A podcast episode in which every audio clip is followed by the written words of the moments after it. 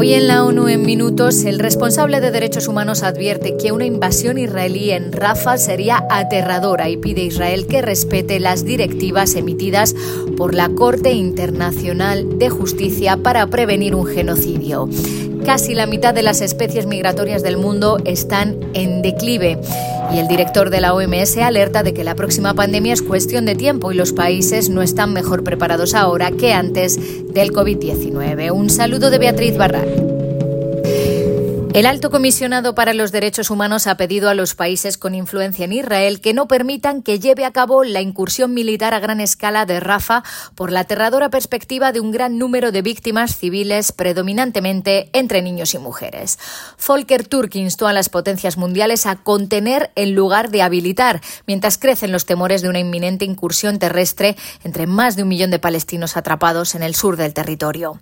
Podemos imaginar fácilmente los horrores que se desencadenarían en Rafa. Aparte del coste físico de las bombas y las balas, esta invasión podría significar el fin de la limitada ayuda humanitaria que llega a Gaza, con consecuencias desastrosas para cientos de miles ya en riesgo de hambruna en el norte, dijo Turk. Su oficina ha advertido consistentemente sobre acciones que violan las leyes de la guerra. La posibilidad de una incursión en Rafa en las circunstancias actuales solo aumenta el riesgo de más atrocidades, añade el alto comisionado, que recuerda Israel que debe adherirse a las directivas legalmente vinculantes emitidas por la Corte Internacional de Justicia y cumplir con el derecho internacional humanitario. Aquellos que desafían el derecho internacional han sido advertidos. La rendición de cuentas debe seguir, sostuvo Turk, que una vez más pidió un alto el fuego y que todos los rehenes sean liberados. Casi la mitad de las especies migratorias del mundo están en declive, según un nuevo informe del Programa para el Medio Ambiente. Muchos pájaros cantores, tortugas marinas, ballenas, tiburones y otros animales migratorios se trasladan a diferentes entornos con el cambio de estaciones. Están en peligro por la sobreexplotación, la pérdida de hábitat, la contaminación y el cambio climático. Inger Andersen, la directora ejecutiva del PENUMA, dijo que el informe muestra claramente que las actividades humanas insostenibles están poniendo en peligro el futuro de las especies migratorias y pidió acciones concretas de conservación. Alrededor del 44% de las especies migratorias en todo el mundo están disminuyendo y más de una quinta parte de las casi 1.200 especies monitoreadas por la ONU están amenazadas de extinción.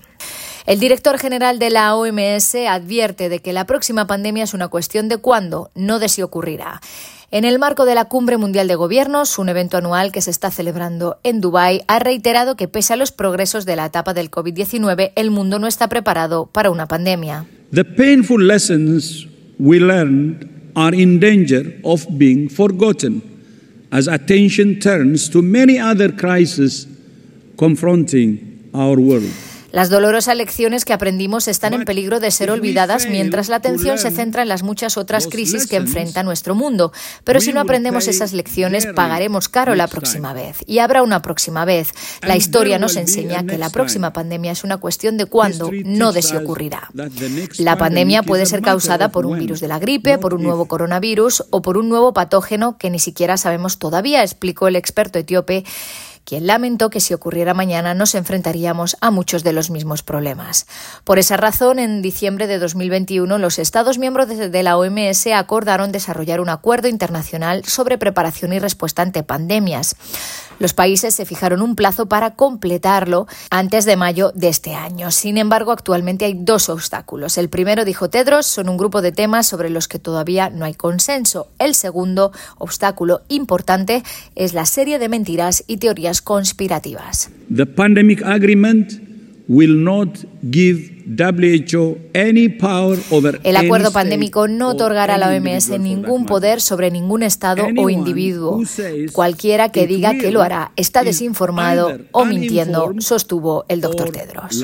Y 100 días después de que un terremoto de magnitud 6,4 sacudiera el oeste de Nepal, UNICEF pide apoyo para los 68.000 niños y sus familias en las zonas afectadas. El terremoto mató a 154 personas e hirió a 366. La mitad de los muertos, 81, eran eran niños y niñas. Además, dañó viviendas, escuelas, instalaciones de salud e infraestructuras de suministro de agua. Alrededor de 200.000 personas, incluidos 68.000 niños, están pasando el invierno en refugios temporales y todavía necesitan asistencia humanitaria.